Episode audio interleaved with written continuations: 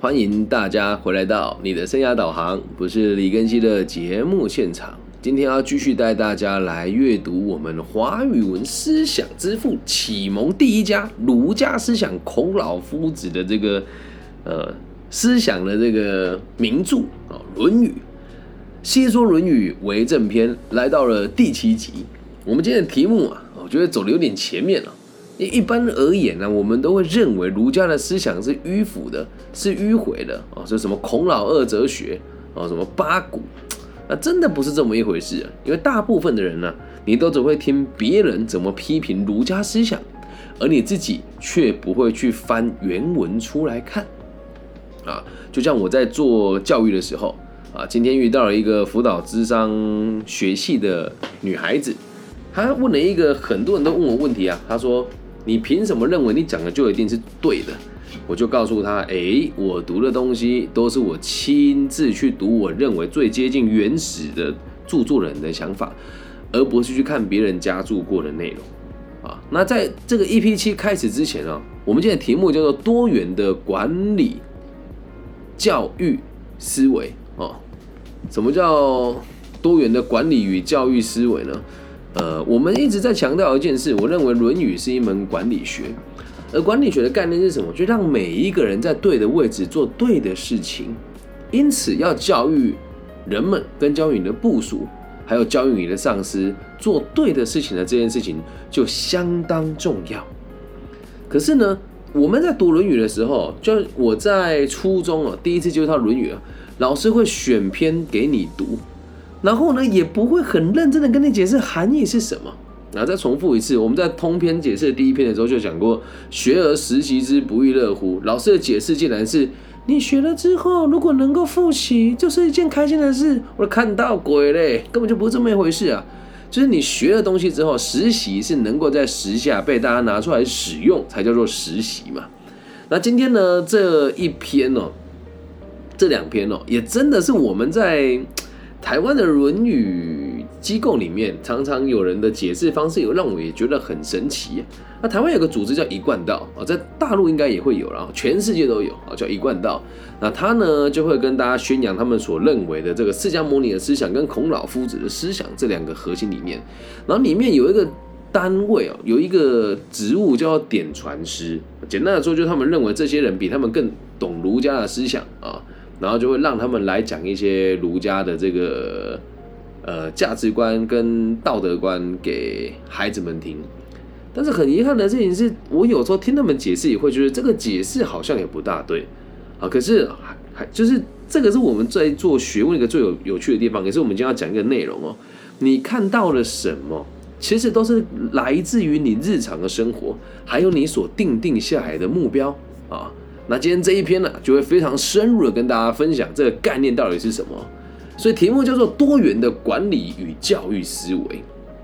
那我们今天的题目呢，是采取材于这个为政篇里面的第十一句跟第十二句。好，我来念给大家听哦，一句一句来哦。十一句哦，他是说：“子曰，温故而知新，可以为师矣。”好，那我先讲，一般人会怎么说？就是如果你学了之后呢，好，你就是学的旧的东西呢，你有这个这个，在这个旧东西里面去找到新的学习的可能性，就代表你是好学的，好学的人就可以当老师。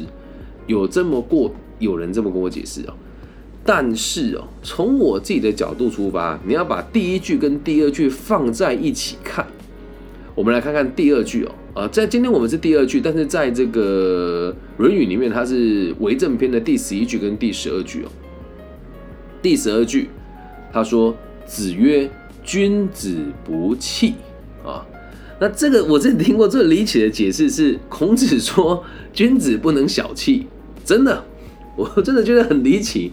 那“君子不器”的这一句话，并没有选入在我们在初中时期或者在台湾考高中跟考大学的时候会考的这个摘选里面，所以“君子不器”的这一句话，我们比较少遇得到。那两句话放在一起哦，就会发现一件很有趣的事情哦。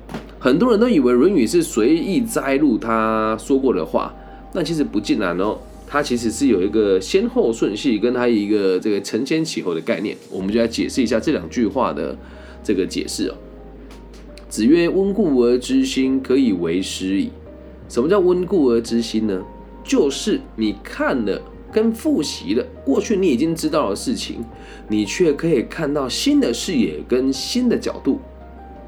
如果你可以做到这一点，就代表你已经有能力去跟别人解释这个学问是什么意思了。听得懂吗？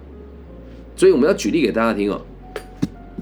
这件事情在这个华人的教育里面啊，算是有重大贡献之一了哦。因为孔子他认为，不断的温习过去所学的知识，从而就可以获得新的知识。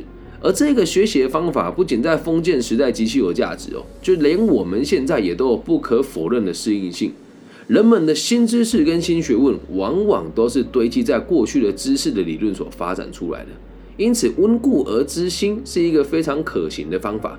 但是这里哈解释不能这么线性的原因是，我在写论文的时候，我跟我们这个协会的心理师，就我们的秘书长简志玉心理师，他就跟我讲说，我们要站在巨人的肩膀上，才可以知道这个过去人做的学问做了什么堆叠。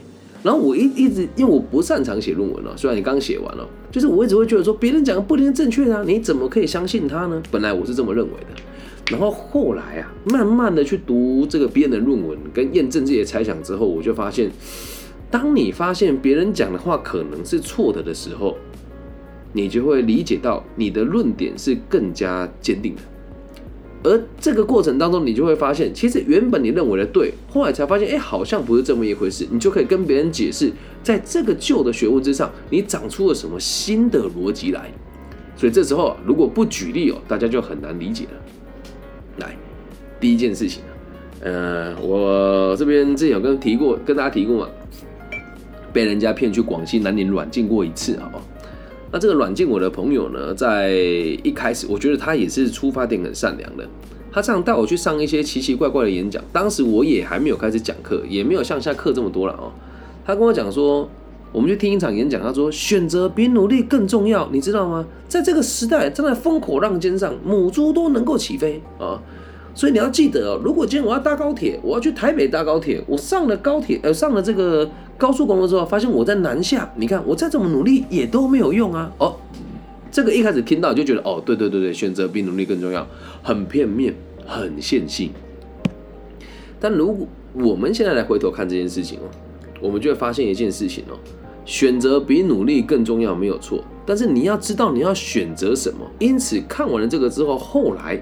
我在读个体心理学，讨论到因果论，哎，就从这个原从从这个原本的这个旧知识所长出来了。选择比努力更重要，所以你要先知道你要选择什么。因此都是先有结果才有原因的。所以我们以前会解释说，选择比努力更重要，所以你要做对选择啊，听起来就像废话。而我们现在的回答会是，你必须得先知道你的目的是什么，你才会理解你要怎么说选择。因此，目的会决定一切。甚至深入一点来讲，目的也会决定你的情绪啊。举个例子哦，就是我今天在一个地方演讲的时候，就发生在今天哦。那同学们，很多同学们跟我说，他们本来是来混时间的，因为我们的讲题叫做性别平等跟就业辅导。那很多人都会觉得这不干他的事嘛。那我来了，我大可以像其他老师一样，哎，先说好啊，不要再贴我标签了。我并没有说其他老师的生涯规划跟这个就业辅导还有性品的课程都是没什么用的，我没有这么讲。我只有说，真的有很多老师都会放他的简报，你也没什么认真听嘛。然后今天有个学生就跟我讲说，哎，老师，我本来其实没有想那么认真认真听，但是我发现一件很有趣的事情，上你的课我不会觉得累。他说：“哎，目的最重要啊！我上课的目的是希望大家可以开开心心、快快乐乐，一起学到一点什么。有了这个目的之后，我才会努力的备课。那我备课的这个过程当中，会去想什么时候可以插入一个什么话梗，大家喜欢听的内容是什么，以及在这些插科打诨跟嬉笑怒骂之下，我要给你们哪一些具体的学问跟启发？你看。”本来只是觉得选择比努力更重要，但你再回头看这句话的时候，你就会发现，哎，对，你要选择的目标，你才有方向可以努力。那你选择的目标越明确，你努力的方向就会越积极啊。好，这第一个举例。第二个举例哦，以前都会觉得没有钱会被瞧不起，这句话很正常啊。但是后来随着你年纪越大，没有钱会被瞧不起的这句话，其实应该是自己瞧不起自己才会没有钱。因为每一个人在每个行业都可以慢慢成长，所以以前你会觉得啊，没钱我活该啊，我觉得没钱就被看不起啊。其实不是，是因为你的态度不对，才会导致你没钱，才会导致你被瞧不起啊。那你看啊，为什么说这次可以为师哦？师这个字哦，并不是只有当老师而已，还是可以变成是给别人引导啊。那如果你层次没有提升，跟别人看是在同一个层面，那你做的教育就一点力道都没有。在第三个例子哦，真的太多例子可以提了。我我我我只提了五个例子。第三个例子是以前呢，刚学会计学的时候，我都会认为，哎呀，我们会计是真正实物的记账啊，在帮投资者哦，这个找出正确投资的方式，然后再帮这个决策者哦，做出正确的这个方法来做决定。但是长大了之后，有了积合的经验之后，就发现，它只是在有限风险里面玩的文字游戏而已啊。会计师查完账之后，并不会说“我以生命保证这个账目没有问题”。诶，但很有趣的事情是，变成是我们查完账，或者是说我尽了所有的能力，在我的有限范围以内，我认为它是没有问题的。这两者有很大的差距啊。那其实，在会计的账目之上，有很多可以弹性的地方，包含它折旧的方式的改变啊，哦。包含它收入的认列啊啊，包含它这个呆账的产生跟损失啊，包含它无形资产的估算啊，包含它全年度的这个汇差的损失或者是获利，这都有很多弹性的空间呢。所以后来就发现，会计这东西它也不能说它不忠实，但是它会因应每个人的目的来修正它使用的方法。哦，在第三个、第四个，理财会赚钱，后来变成是理财就是诈欺，会赚钱是人家不会告诉你。对吧？所以以前都会认为说啊，就是理财之后说赚钱，其实不会。你要会存钱，要会做风险评估，你才会真正的赚钱。那很多人的理财的目的是为了赚钱，这出发点也没有错，但不如说是保值跟找到更好的保障跟生活方式，还有让你的钱不要贬值而已啊。那你说你要靠理财赚钱也不是不可能，但你要记得有赚就会有赔嘛。那赚赔的都比赚的多啊，那不是诈欺吗？你在一个公开的市场之上，有人莫名其妙赚了十万块，就一定有人他妈的莫名其妙少了十万嘛。好，再讲最后一个，认真读书才会有好的工作。但自从我读了 EMBA 之后，还有在大学成为学霸之后，我就发现一件事哦。不是认真读书会有好的工作啦，哦，是如果你在台湾成绩越前面，你越有机会进入台新交城镇这几间学校，你越有机会跟二代一起玩乐，所以就会延伸出你会有更好的工作，就这么简单。你去读书并不会让你有更好的工作的保证啊，但是你会有机会接触到就是最顶尖的人，几乎都会在这些学校里面出现，所以并不是认真读书会有好工作，而是认真读书会让你有好人脉，好人脉你才会有好工作。啊，不过这都是阶段性的想法，在下个阶段我再回来看的时候，肯定会讲出不一样的逻辑。所以这个可以为师矣，就代表你人呐要在层次上有所突破，才能够去教育别人嘛。啊，这是第一句话，叫做温故而知新，可以为师矣。老旧的观念、老旧的思想，你看完它之后，却有全新的感受，你就可以跟别人分享你学到了什么。那我们现场有人说，其实我开始也觉得不会认真听，我以为跟以前的讲师一样，我要准备一本小说要来看。开始上课以后，我超级认真听。哦，谢谢你的肯定与支持。所以你是今天在现场的同学吗？潘潘，你是吗？谢谢谢谢谢谢，非常感谢你的肯定哦。哎，这个不是暗疮啊，这不是我的小账号，真的是今天同学真正的反馈哦，感谢你们。好，接下来第二句话叫做“君子不器”。那什么叫做器呢？啊，器这个东西就所谓的器皿跟器具。直白一点讲，孔子说，君子不能像器具那样只有某一方面的用途。哦，这个想法很有趣哦。来，孔这个君子啊，是孔子心里面具有理想人格的人啊。凡夫俗子他应该负担得起这个重责大任啊。这个凡夫非凡夫俗子，他应该负得起重责大任啊！哎，所以这个潘潘，你是哪里的学生？你得告诉我，以为你是今天的学生呢？哪一场演讲可以让我知道一下吗？还是那个那一天在南投家商的那一场？我不确定，你可以跟我讲一下啊。回到这边了，所谓的君子就是非凡夫俗子，他会负担起这个城邦的这个责任跟社会的进步的重责大任。对内啊，可以妥善处理各种政务；而对外啊，又可以应对四方，不入君命。所以说啊，孔子他认为，君子应当博学多闻，且具有多方面的才干，不只限于某个方面的才能。因此，他可以用通关全局、领导全局，成为合格的领导者。而这种思想到今天呢，还是有可取之处的。好，我们来解释一下。哦，原来是务农的同学啊。哎，务农不是说他耕种，务农是务务丰农工。啊，如果喜欢的话，记得帮我分享、按赞加订阅。也确实，真的，我我有这个自信，我是雾峰农工，你们进修部请来有有史以来讲的最好的生涯规划老师，我有这个自信。嗯，夜校的，我知道那一场，我知道那一场，对，嗯，我觉得应该是你们有史以来听过最好的一场演讲，在你们学校里面。但也很感谢你们学校愿意邀请我了，因为大部分老师不敢去你们学校夜间部演讲，太可怕了，我的天呐，你们都很直接。当我谁？我更西呀，是不是？就从这个朋友的留言哦，从这个同学留言，我们来解释一下什么叫君子不器哦。不能只有单一方面的用途啦。我去你们学校演讲，如果跟其他讲师一样，单一方面的用途是什么？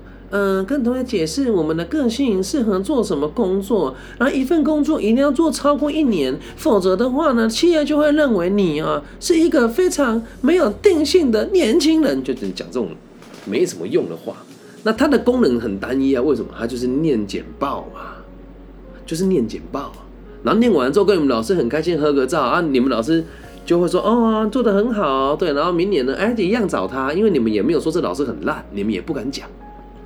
一般的老师功能就只有一个，但我们儒家子弟哦，我我认为我是全全世界。那如果有遇到同号，你可以更正我。我李庚希是在二零一七年的时候开始读《论语》的，以《论语》跟佛学的角度来做生涯规划。我觉得在这条道路上，我走的有点孤单哦。但是你说企业管理，第一第一个用《论语》跟这些儒学去做做这个开展的人是曾仕强老师。那我算是生涯规划当代唯一一个 用儒学角度出发的人。所以你说我孤单寂寞吗？可以这么说，但是我的孤单蛮开心的。啊，谢谢我们现场同学的这个分享，我这要截图一下，这才让我太开心了。竟然跟我说其他老师都弱爆了，哎，不能这样子讲，你不要害我被黑呢。谢谢你们，真的谢谢你们了。不过真的也是很感谢你们，就愿意倾听啊。有人说我的简报只有两张，超扯，而且跟我们还有互动。对，然后有人说每一场演讲都很精彩。其他老师都没有，他们都很尴尬。哎，老师的尴尬，你们也得负责任呐。不过，这又回到我们今天的主题哦，人一定要有很多不同的功能。我在台面上演讲，好像在讲道理，实际上我还有脱口秀的成分在，还有即兴表演的成分在，然后还有即席演讲的成分在，而且还有这个儒学思想分享的成分在。同时，还有一个我最深层的理想是，希望自己的存在证可以安定社会。所以，当一个君子或是当一个人哦志向远大的时候，你就会自然而然学会很多东西，你就会自然而然开发很多技能。目的不是为了赚更多钱，也不是让学生敬仰你，而只是为了让社会可以更加的安定啊。所以，你身为一个老师啊，不管在哪个行业都一样。如果你想要成为这个领域的佼佼者，你一定要让自己知道，我在这个工作上价值绝对不是只有这样。这就是所谓的多多元管理与教育的思维啊。我们当老师的，除了让学生考好成绩到好的学校之外，还有一点相当重要，要能够让他们在毕业之后找到可以前进的方向啊。那找到可以前进的方向以后，我的立场会是我希望可以一辈子都陪在学生身边，所以学生成长，我也跟着成长。我的功能很多啊，比如说同学的账户被这个。冻结了，不知道该怎么办，找我。同学收到法律的传票，不知道不知道该怎么办，找我。学生想创业，找不到人家做营业登记，找我。学生想创业，找不到营业登记的这个门牌，找我。学生想创业，找不到室内装修的这个厂商，找我。学生想离婚，找我。我的功能很多元，因为如果你真的是心怀天下的人，你就应该要能够了解大部分的事情的运作方式，并且在每一次的学问当中啊前后两句搭配一下。在过去的事件当中，随着你年纪越长越大，你要有各种不同可以应对的方法跟技能。同时，在讲课的过程里面也是一样，你在讲一堂课的时候，要让自己高功能啊，多元的成效啊。讲一场演讲，讲完回家是最训的，让民众开心，这是第二训的。那如果能够让民众学到东西，这是第三训的；如果让民众听完之后行动可以改变，这第四训的。第四训，那最好的是什么？我们有办法上完课之后，让学生积极的面对社会的问题，并且愿意和你一起合作，携手让社会更加安定。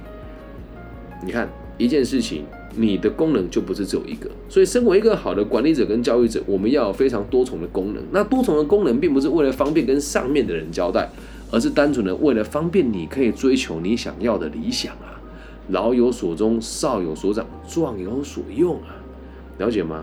好，所以最后跟大家复习一下啊，《温故而知新》啊，书啊，不用看那个什么新出版的垃圾啊，我这边就直接讲了，黄山料的书很新呐，但我不觉得它可以给我什么启发啊！不要再酸我了哈，个人立场，可能我智商比较低，读不起那么有内容的内涵啊。真的好的学问都是这一些很经典的创作，儒家、佛家啊，然后这个道家、法家、墨家啊，《罗织经》啊，这都是我很喜欢看的书。个体心理学啊，还有那个华盛顿商学院最受欢迎的谈判课啊，就是基本上我在看这些书都是所谓的经典成为一个人呐。自卑情节啊，哦，自卑是自卑与超越啦，哦，就大概是这些东西。所以希望大家可以理解，不要以为新的知识就是好的，换汤不换药，每个产业都一样。所以如果你们企业有找到我李根熙做管顾，就会发现，哎呀，李老师看起来好像很八股，没有听就知道，我们讲的是传统的技术，但传统加上新思维就可以蹦出新思维。所以记住哦，我越来越认同我们心理师跟我讲那一句话。你要站在巨人的肩膀上才看得更远，原因是在巨人的肩膀上，你可以看别人怎么解释巨人的行为，在从中更加笃定你要做的是什么，并且可以和你在跟别人论述的时候，可以理解大众的思维是什么。温故而知新这一句话里面有这么深的含义。君子不器也是一样，要一功多能。那这边呢，我就跟大家分享，如果你真的想要在这个。管理学上做到所谓的这个高效能的一功多能的话，建议大家看一本书，叫做《策略像是一本故事书》啊，会让你知道什么叫君子不器，什么叫做一件事情可以做到最有效率，什么叫做一样都是一件事，但解释的方法很多，并不会只有一种功能，而且做一件事情成效也可以很多元。所以，当你可以触及的东西越多，当你发现你所作为的事情可以事半功倍的话，而且你又心怀天下，这不就是一个真正好的、有效率的管理者跟教育者的思维嘛？以上就是这一集全部的内容，我希望大家喜欢。毕竟现在奉持儒道的人真的相当少了啊，那我也欢迎大家可以跟我分享，你觉得儒学讲的不错，老师来跟我交流一下啊。那假设你觉得听的还不错呢，也欢迎大家帮我分享、按赞加订阅。我也才三十五岁，所以可能讲的不是那么的完备，但我讲的都是我真实的感受跟真实的想法。